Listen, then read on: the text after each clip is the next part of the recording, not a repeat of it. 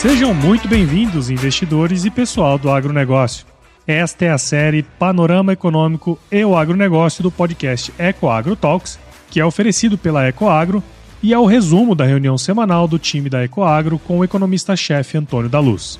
Na reunião de guidance, o time se prepara para os desafios da semana que começa, através de trocas de informações macroeconômicas e setoriais, de modo que todos estejam muito bem informados para entregar os melhores resultados tanto para o agronegócio como para os investidores, pois não tem elo mais forte entre o agronegócio e o mercado de capitais do que a Ecoagro.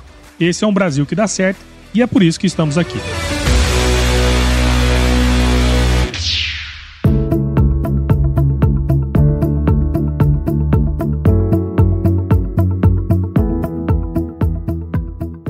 Esse é o podcast EcoTalks Economia e Agro, que é o resumo da reunião semanal do time Ecoagro comigo, Antônio da Luz que também sou economista-chefe da Ecoagro.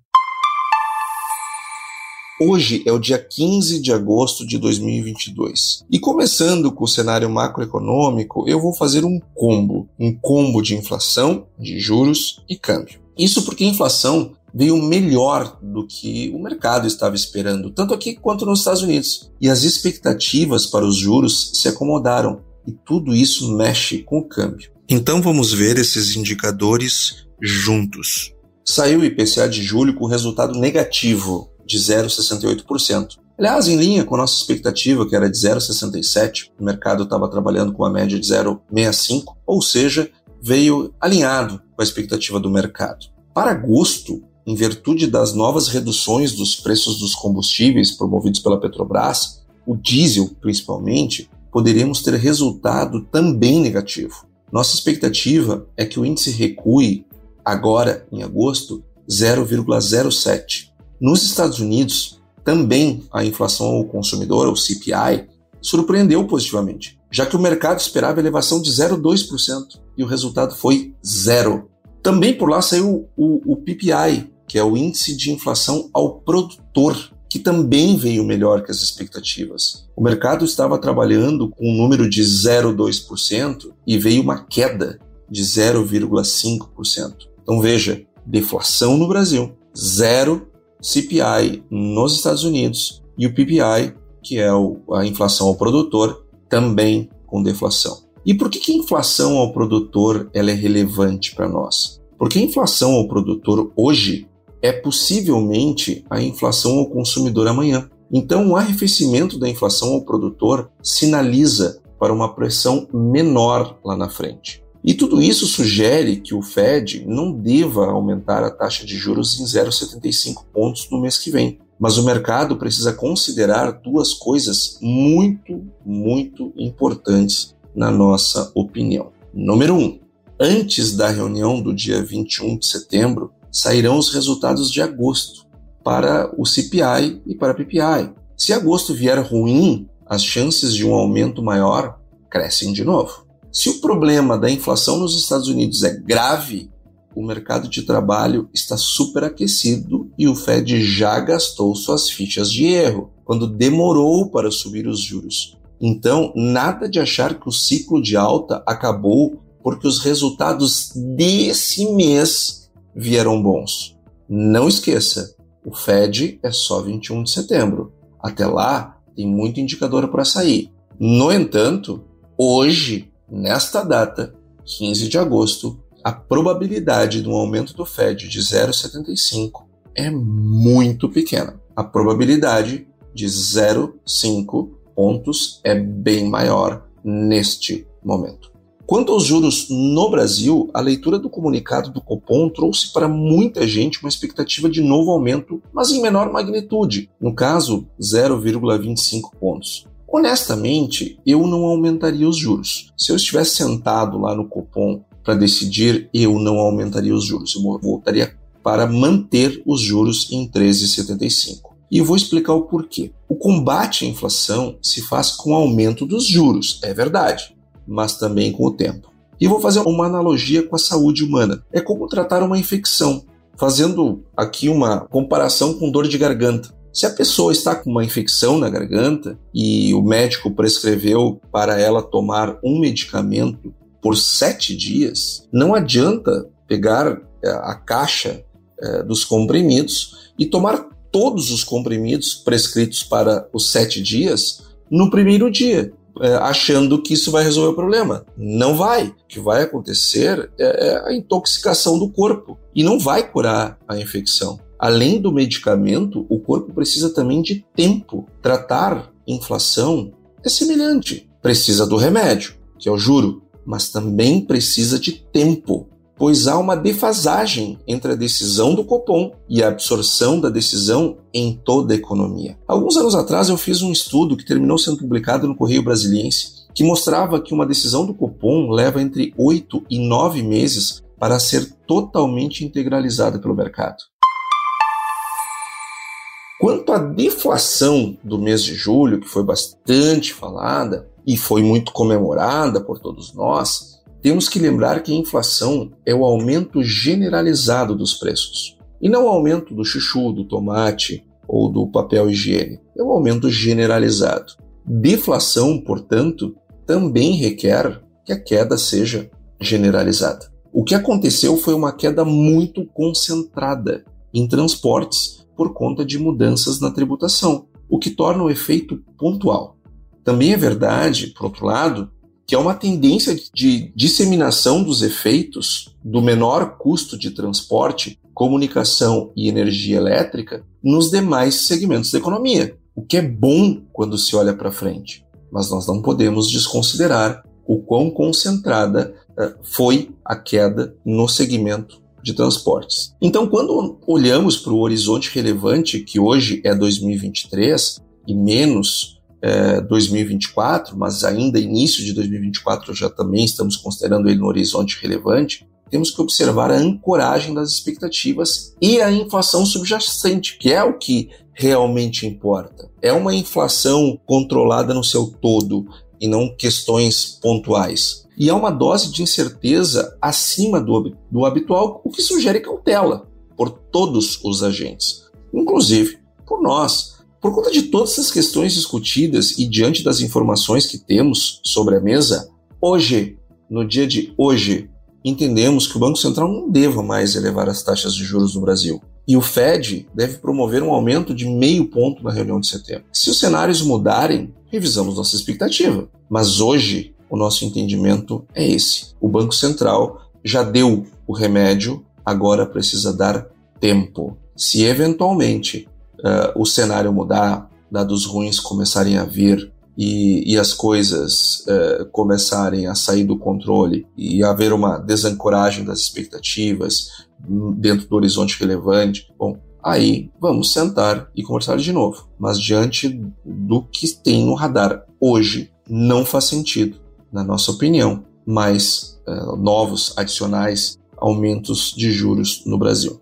E o que, que isso afeta o mercado de capitais e o agronegócio? Bom, de várias formas. Uma expectativa de teto dos juros é o momento limite para quem quer fazer um CRA, por exemplo. O originador deve pensar que se a taxa de juros funciona para ele agora, como são operações de longo prazo, a tendência daqui para frente é só melhorar pois em geral as taxas são CDI, CDI+.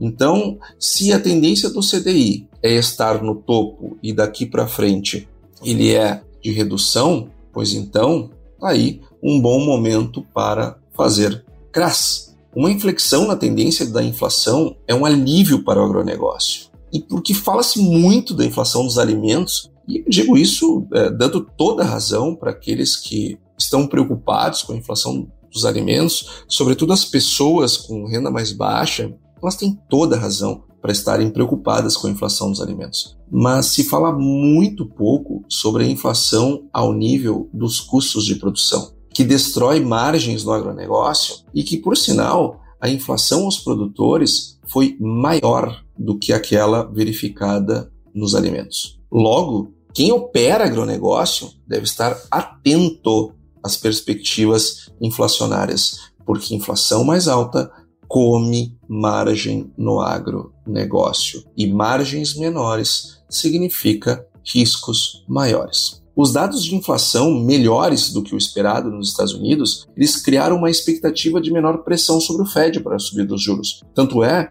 que muita gente já estava falando em 0,75 e esses dados melhores da inflação já botou todo mundo no meio por cento de novo. Isso faz com que o dólar enfraqueça perante as demais moedas, inclusive o real. E a taxa de câmbio mais próxima de R$ reais torna os preços agrícolas menores do que poderiam ser. E isso é ruim para o agronegócio. Mas também, olhando é, o lado dos custos de produção, um câmbio mais próximo de R$ reais tem lá as suas belezas, como por exemplo, mantém o petróleo em reais mais baixo, o agronegócio é um grande consumidor de combustíveis eh, para todos os seus processos produtivos e depois para transportar, seja insumos para a fazenda, seja eh, a, a, produção eh, para o seu destino. Então, um câmbio mais baixo é, vai impactar no preço dos fertilizantes, no, no, preço dos químicos, no preço dos combustíveis, ou seja, nós temos um balanço aí. Ecoagro, o elo entre o agronegócio e o mercado de capitais. Vindo para o desempenho econômico, para os dados que trouxeram alguma luz sobre para onde vai a economia em termos de crescimento, nós tivemos uma PMC, que é a Pesquisa Mensal do Comércio, é, com, com resultado de piora no fechamento do segundo trimestre, enquanto a PMS, que é a Pesquisa Mensal dos Serviços, apresentou uma melhora no fechamento do segundo trimestre. Tivemos os dados agora recentemente divulgados pelo IBGE, é, referentes ao mês de junho. Foram divulgadas tanto uma pesquisa quanto a outra, e mesmo que seja para o mês, também nos interessa ver o resultado trimestral. A PMC, que é a Pesquisa Mensal do Comércio, ela teve uma piora no volume de vendas do comércio varejista. E esse resultado, ele acelerou uma queda em relação ao mês passado. Em 12 meses, o resultado que estava uma queda de 0,4%, agora essa queda está em 0,9% no acumulado de 12 meses. Esse resultado ele tem uma enorme influência do segmento de móveis e eletrodomésticos. Para você ter uma ideia, o segmento de móveis e eletrodomésticos, eles acumulam uma queda em 12 meses de 15%, arredondando.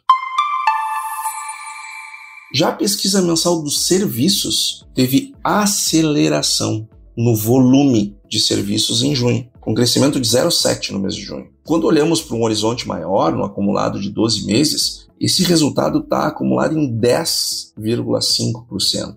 Esse volume de serviços todo tem muita influência do setor de transportes, que além de pesar no índice, pesa para o agronegócio. Afinal de contas, esses resultados têm muito a ver com o volume crescente da safra brasileira, que precisa ser transportada e gera demanda para os serviços. E é por isso, investidor, é por isso que dizemos sempre: safras maiores geram impactos muito grandes na indústria e muito grande nos serviços. Quanto mais agro, mais riqueza é gerada nas cidades. O volume de serviços dos transportes acumula em 12 meses 14,7%. Quase 15% é o crescimento do volume de serviços nos transportes. Isso em 12 meses. E Dali Agro ajudando no crescimento econômico do Brasil, então. Ou seja, quanto mais safra nós temos, mais movimento a indústria, mais movimenta o setor de serviços. Transportes não cresceu 15% à toa. É porque nós temos muito mais volume rodando por aí.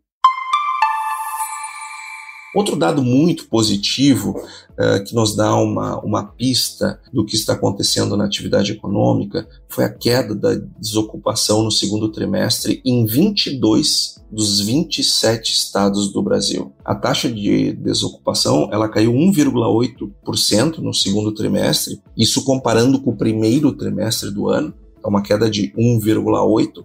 E na comparação do segundo trimestre deste ano com o segundo trimestre do ano passado, a queda na desocupação foi de quase 5%, pois na metade do ano passado a desocupação estava em 14,2%.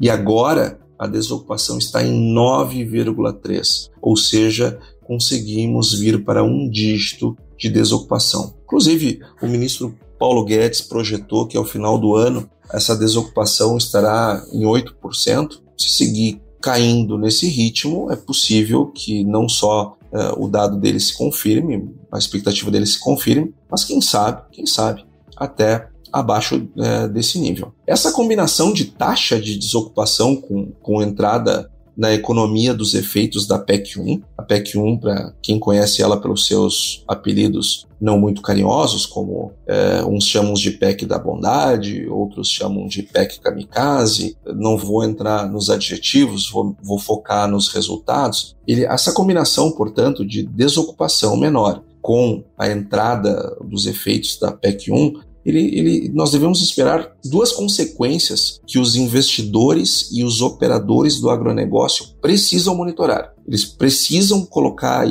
isto no radar para antever movimentos. Então vamos lá. O que é a primeira coisa que os investidores e os operadores do agro precisam estar atentos e monitorando? Número um é a tendência de crescimento mais robusto para a economia no segundo semestre é, pode trazer um, um, uma melhora no consumo interno de alimentos. Que diga-se passagem, os, o, o, consumo interno está fraco. Então, uh, havendo uma tendência de crescimento mais robusto na economia, a entrada do, do Auxílio Brasil caindo na mão das pessoas, é bem possível que haja uma melhora no consumo de alimentos no mercado interno. Em 2020, quando o auxílio emergencial foi criado, nós notamos uma melhora bem significativa na demanda interna. Se isso vai se repetir ou não vai se repetir, se será ou não na mesma magnitude, nós vamos ter que ter um pouquinho de paciência e esperar. Agora, a nossa aposta é que sim, o Auxílio uh, Brasil ele traga uh, algum efeito positivo na demanda interna de alimentos. Não aos níveis que vimos lá no auxílio emergencial,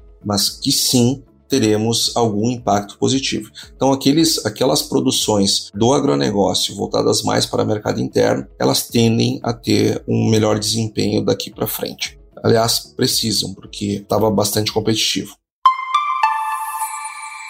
Efeito número 2, que investidores e operadores do agronegócio precisam monitorar: maior pressão inflacionária nos próximos meses e principalmente em 2023 que é o horizonte relevante. Por que isto? Porque a demanda agregada ela é composta pelo consumo das famílias, pelos investimentos, pelos gastos do governo e pelas exportações líquidas. E o equilíbrio entre demanda e oferta agregada vai nos dar um nível de preços. Então, no momento que há por parte do governo um aumento do gasto público, eu estou deslocando a curva da demanda agregada, o que exigirá um novo nível de equilíbrio com a oferta. Se não houver um crescimento da oferta para e passo, nós teremos como consequência inflação. Então,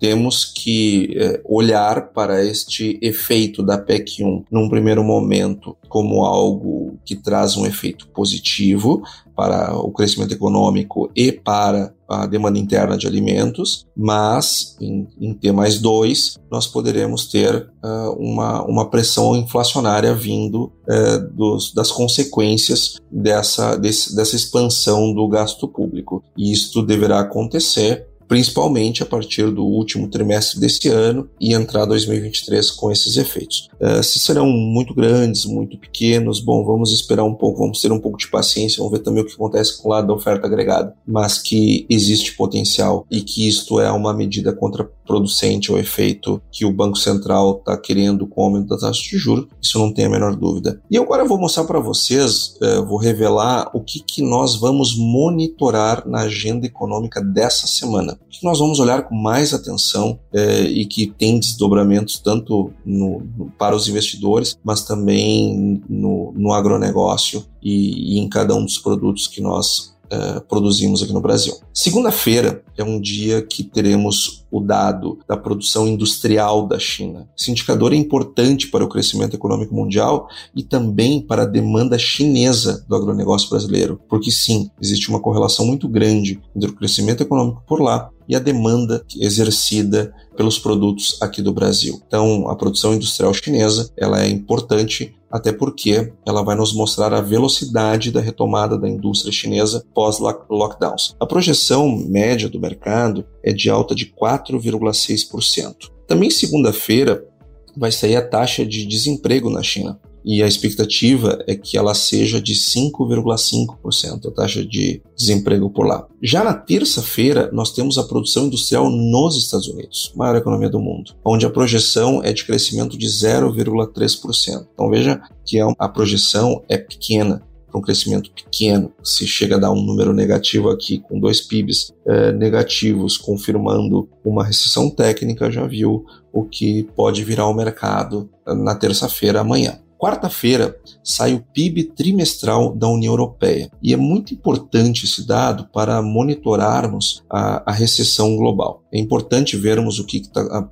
Nós temos que ver o problema vindo para entender o tamanho, intensidade e quais medidas precisam ser tomadas para minimizar os seus efeitos. Ainda na quarta-feira sai também as vendas no varejo dos Estados Unidos e também a tão aguardada ata do FONC, onde teremos mais detalhes dos próximos passos do Fed no que diz respeito aos juros nos Estados Unidos. Afinal de contas, até sair o dado do CPI e do PPI, é, tinha muita gente apontando para um aumento de 0,75. Bom, vamos saber, ainda que com, com, algum delay, com alguma defasagem, o que pensavam os membros do Fed quando decidiram pelo aumento de juro da reunião anterior e o que, que sinalizaram para a próxima reunião, de setembro. Na sexta-feira, temos duas coisas muito importantes que serão divulgadas. Uma é o índice de preços ao produtor na Alemanha. Isso é importante para monitorarmos a inflação por lá. E a outra agenda importante é que é a terceira terça-feira do mês. Então vou estar presencialmente lá no Ecoagro, o que vai ser uma alegria estar com os meus colegas, amigos, para fazermos o nosso guidance presencialmente. Ecoagro, o elo entre o agronegócio e o mercado de capitais. Agora, vamos dar um zoom no agronegócio, que, aliás, está dominado o nosso zoom do agronegócio pelo relatório do USDA. A soja e o milho tiveram grandes volatilidades ao longo da sexta-feira, quando o relatório foi divulgado. Isso aconteceu porque o relatório do USDA, falando primeiro sobre soja, que foi divulgado na, na, na tarde, ele deu um susto no mercado, pois ele ajustou para cima os estoques e a produtividade da soja, fazendo com que o mercado derrubasse os preços. Só que em seguida o mercado percebeu que a leitura não estava bem calibrada, pois os problemas climáticos nos Estados Unidos eles são evidentes, mas eles são recentes. E o USDA não dá cavalo de pau nas suas estimativas. Eles estão certos em, em serem assim e, e, e, tratarem dessa forma uh, os seus relatórios. Eles têm um relatório por mês justamente que é para ir adequando uh, as expectativas com a realidade à medida que as evidências vão se materializando. O fato é que os Estados Unidos ainda estão longe da colheita e, portanto, ainda as perdas que são evidentes ainda não podem ser materializadas. Por isso que o USDA não trouxe elas nessa, nesse relatório é, pensando em soja. Além do mais, o USDA está sempre olhando no retrovisor, porque ele não está tá fazendo uma projeção apenas, ele está fazendo uma verificação do que está acontecendo. Enquanto o mercado precifica os mercados do clima para frente, ele está olhando o que já dá para afirmar que aconteceu.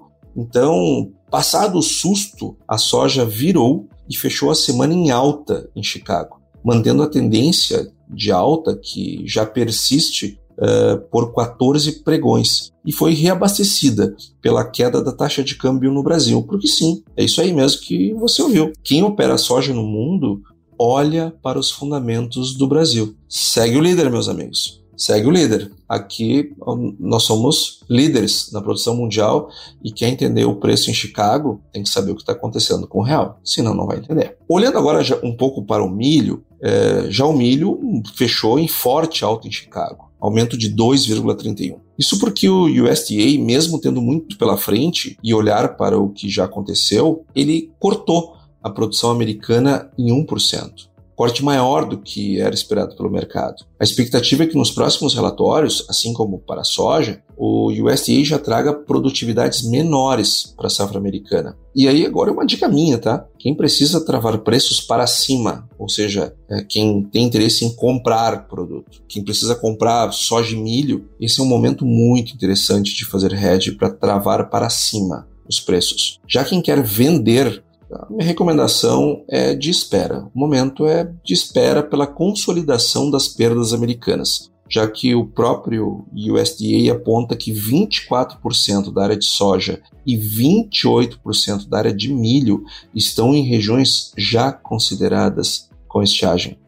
No Corn Belt, coração da produção americana, as altas temperaturas e chuvas abaixo da média, esse cenário vem assustando os produtores. É um filme que vimos no Brasil na safra passada e sabemos bem como é que esse filme termina. E olha que nem tratamos de estiagem na Europa e nem na Índia. Ou seja, tem muita emoção pela frente. É, tem muita perda que, se consolidada, Hoje existem evidências, mas não estão consolidadas. Se consolidadas, elas precisam ir ainda para o preço. Por isso que a nossa recomendação é: precisa comprar, trava para cima, faz head para cima. Precisa vender, vai vender, dá uma segurada para ver o que vai acontecer.